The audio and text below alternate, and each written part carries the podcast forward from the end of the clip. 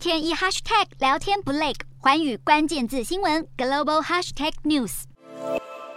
英国保守党的新党魁选举大战如火如荼的进行，接下来更多轮投票会将目前的六个候选人陆续剔除，而他们当中其实有不少人都站在对台湾坚定支持的立场。外交大臣特拉斯几次公开谈台海局势，都表示乌俄战争就是各国应该协防台湾的最好教材。除了特拉斯表态对台支持，国际贸易副大臣摩丹特与下议院外交事务委员会主席图根哈特都曾发表过立场鲜明的挺台言论。而英国前财政大臣苏纳克虽然在新党魁的首轮投票中脱颖而出，但这不代表苏纳克会一直领先。事实上，在 Ugov 市调对将近九百位保守党员的意见调查中，发现摩丹特才是最被看好的人选，而其他竞争者的支持度也不低。究竟最后谁会登上大位，其实还不好说。